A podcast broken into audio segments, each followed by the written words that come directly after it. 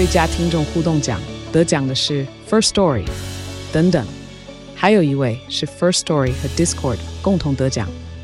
First Story 最新推出的 Discord 整合功能，是为听众管理新标杆，将拥有会员资格的听众自动加入 Discord 群组。这不仅减少创作者的负担，也为听众带来丰富的互动体验，获得全台 Podcaster 一致肯定。体验这个惊人的功能，立刻点击叙述栏连接，让你与听众互动更上层楼。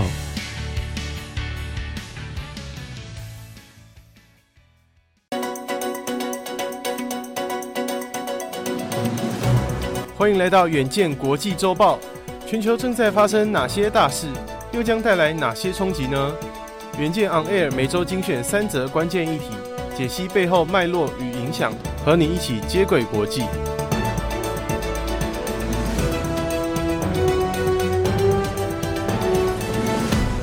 大家好，欢迎收听远见国际周报，我是右庆。本周国际周报由傅婉琪整理，共包含三则国际大事，分别是：俄乌战争进入第二年。这场冲击全球的战争能够如何画下句点呢？许多国家已经有计划，但没有人有把握。第二则看到，在俄乌战争牵动的能源危机中，欧盟的碳价爬升到一百欧元的新高点，为欧洲业者带来巨大的减碳压力。最后，已经是全球最低的南韩生育率再度下滑，政府打算怎么救未来劳动市场呢？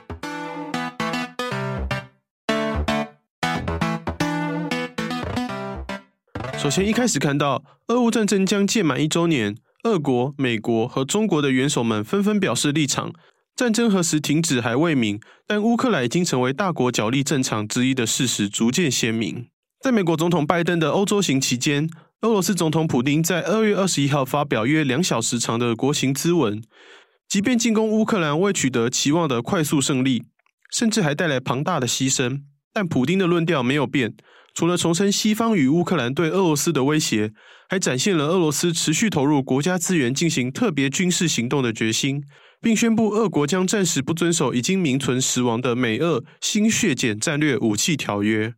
就在同一天的晚间，拜登在波兰首都华沙的演说似乎是对普丁的直接回应。他重申，美国与西方盟友对乌克兰的支持坚定不移，俄罗斯绝对不会在乌克兰取得胜利。而就在前一天二十号，拜登突然访问基辅，以实际行动展现对乌克兰的援助，并再度承诺提供将近五亿美元的军援。至今，美国仍然是乌克兰最大的资助国。光是在二零二二年，美国便提供了超过一千一百二十亿美元的援助。从去年一月到今年二零二三年一月这段期间，美国对乌克兰的军援高达四百四十六亿美元，远胜第二名英国的五十一亿美元。美联社与 NORC 公共事务研究中心二月中发布的民调显示，与二零二二年五月相比，美国大众对于向乌克兰提供军援的支持度都略微下滑。与此同时，中国不断展示介入调停战事的意愿。中共中央外委会主任王毅在十八号的慕尼黑安全会议上表明，希望透过政治解决乌克兰的危机。中国二十一号发布的全球安全倡议概念文件也重申这个立场。随后，王毅在结束欧洲行后转向莫斯科会见普丁，展现在中俄紧密关系的基础上推动和平的决心。如果乌克兰成为俄中与北约等西方国家的代理战场，拉长的战事以至于和平协商的斡旋，将在长程中扩大全球性的分裂，也将进一步巩固新冷战的局势。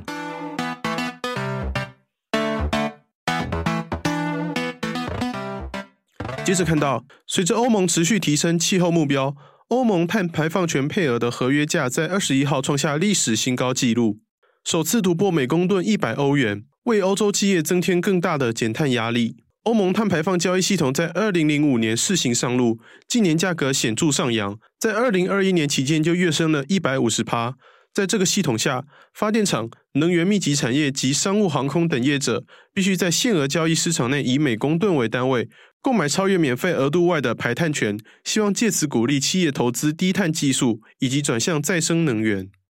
欧盟已经承诺要在二零三零年将排碳量降到一九九零年的四十五趴。分析师认为，除了欧盟的长期减碳决心外，碳价在这个时候跨越一百欧元的门槛，还受到几个因素的影响，包括近期天气因素、能源危机重启煤电，都提升对化石燃料的需求。欧盟去年完成市场改革，业者也赶在四月度的年度碳权提交截止日前购买足够的额度。在通膨环境中，碳价成长为企业带来更大的压力，尤其是遭受能源危机考验的欧洲制造业。西班牙与大量使用煤电的波兰都有声音主张应该限制碳价持续走高，但短时间内碳价很可能不会维持在一百欧元的高点。日前，欧盟已经同意提升碳许可的拍卖额度。已经筹到更多资金辅助企业度过能源危机，这应该能拉低碳价。关于台湾企业特别关心的碳边界调整机制，经济部在新闻稿中表示，免费排放额度从二零二六年才会正式开始缩减，并且一开始的幅度只有二点五趴，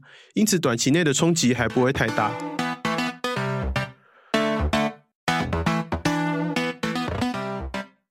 最后，我们看到南韩，全球许多已开发国家都在与下滑的生育率奋战。而其中就属南韩的情况最为艰困。身为全球唯一妇女生育率不到一的国家，南韩再度打破自己的纪录，显示政府多年的努力未见成效。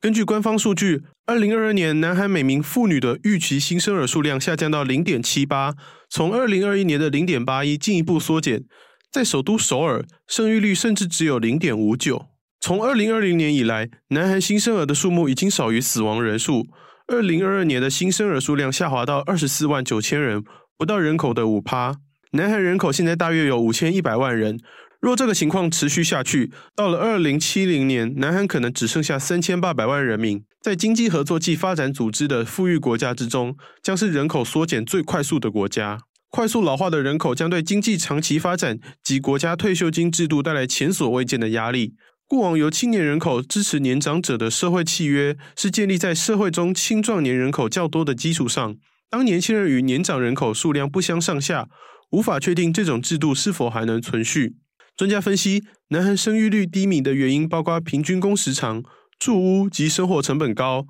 以及经济快速成长带动的高等教育比例提升。对许多女性来说，就业市场不稳定，加上性别不平等的隐忧，都减低了生育孩子的意愿。南韩政府曾在二零零六年设下目标，要将生育率提高到一点六，但在提升育儿补贴、削减家庭税收等政策陆续颁布后，生育率仍然持续下滑，在二零一八年跌破一，只剩下零点九八。与此同时，发展中国家人口成长稳健，面临创造高品质工作机会的挑战。经济学家认为，要一次解决两种问题，答案似乎就是移民。这需要审慎评估的法规调整。对南韩这样文化民族主义色彩鲜明的国家来说，处理社会保守族群反移民的情绪也会是一个议题。南韩法务部已经在一月宣布新设移民管理厅，制定官方统一政策，加强引入国际高技术人才。